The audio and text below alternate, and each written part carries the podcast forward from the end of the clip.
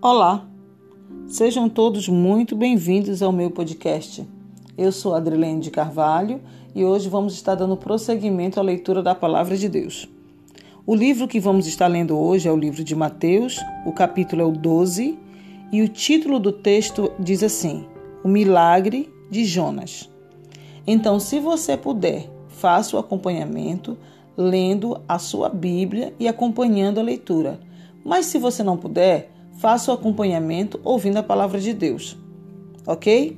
Então, vamos lá. O milagre de Jonas.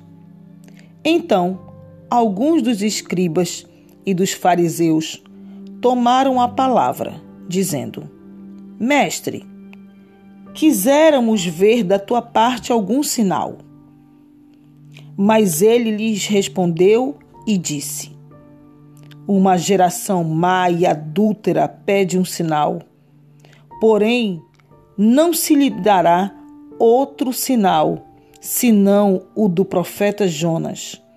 Pois, como Jonas esteve três dias e três noites no ventre da baleia, assim estará o filho do homem três dias e três noites no seio da terra. Os ninivitas ressurgirão no juízo com esta geração e a condenarão, porque se arrependeram com a pregação de Jonas. E eis que está aqui quem é mais do que Jonas. A rainha do sul se levantará no dia do juízo com esta geração e a condenará, porque veio dos confins da terra para ouvir a sabedoria de Salomão. E eis que está aqui quem é mais do que Salomão. E quando o espírito imundo tem saído do homem, anda por lugares áridos, buscando repouso, e não o encontra. Então diz: Voltarei para minha casa, donde saí. E voltando-a, acha desocupada, varrida e adornada. Então vai e leva consigo outros sete espíritos piores do que ele. E entrando, habitam ali. E são os últimos atos deste homem piores do que os primeiros. Assim acontecerá também a esta geração má.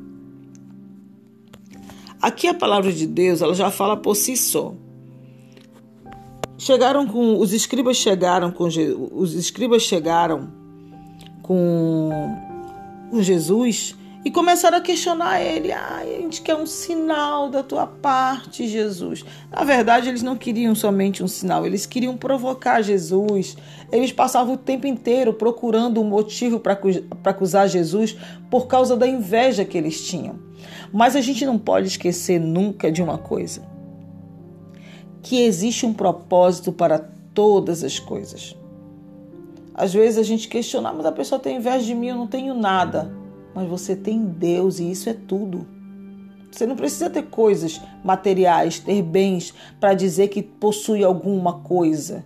Não, se você tem Deus, você já tem tudo, porque Deus transforma o nada em tudo.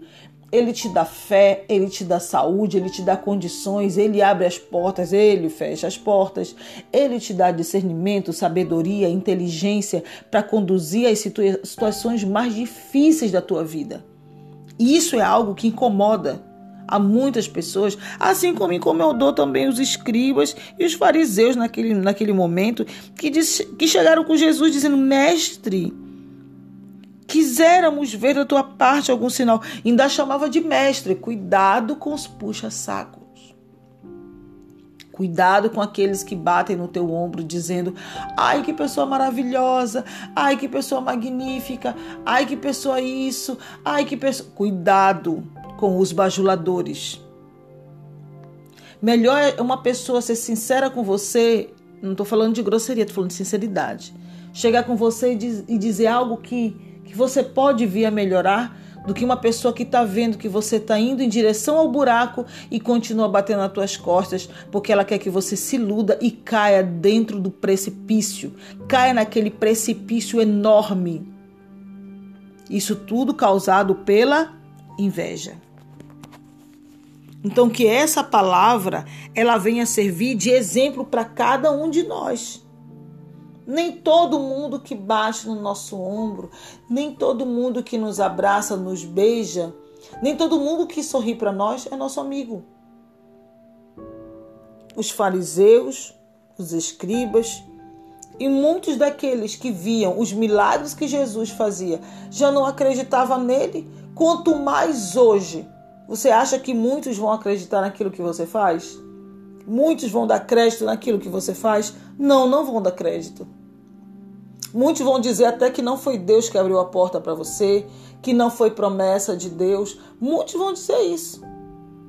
Mas Deus, ele vai mostrar a sua magnitude diante da tua vida, diante da minha vida, porque tudo é para a glória do nome do Senhor. Então que você venha ficar com essa palavra nessa manhã. Muitos são chamados, mas são poucos escolhidos. Então, como nós não sabemos quem são os chamados e quem são os escolhidos, a nós cabe tratar todos com dignidade e respeito. Somente Deus pode julgar, somente Deus pode condenar. Nós não temos essa capacidade e não é essa a nossa chamada. Deus não nos chamou para isso. Então, que você possa ficar com essa palavra, é uma palavra de alerta para que você e eu possamos nos atentar bem mais das pessoas que nos seguem, das pessoas que nos observam, das pessoas que ficam nos observando de longe e outras que estão do nosso lado. Mas não se preocupe em, em, em questionar quem são as pessoas. Ai meu Deus, me mostra. Não, não se preocupe. Porque a verdade ela sempre vai aparecer. Um momento ou outro. Então, que Deus te abençoe com essa palavra, que essa palavra fique no seu coração, que seja uma palavra de despertamento e que, acima de tudo, nunca esqueça que Deus ele é com você. Deus ele criou você para você ser muito mais do que um vencedor. Então fique na paz de Deus, que Deus te abençoe, você e a sua família, e até a próxima, se Deus quiser. Tchau, tchau.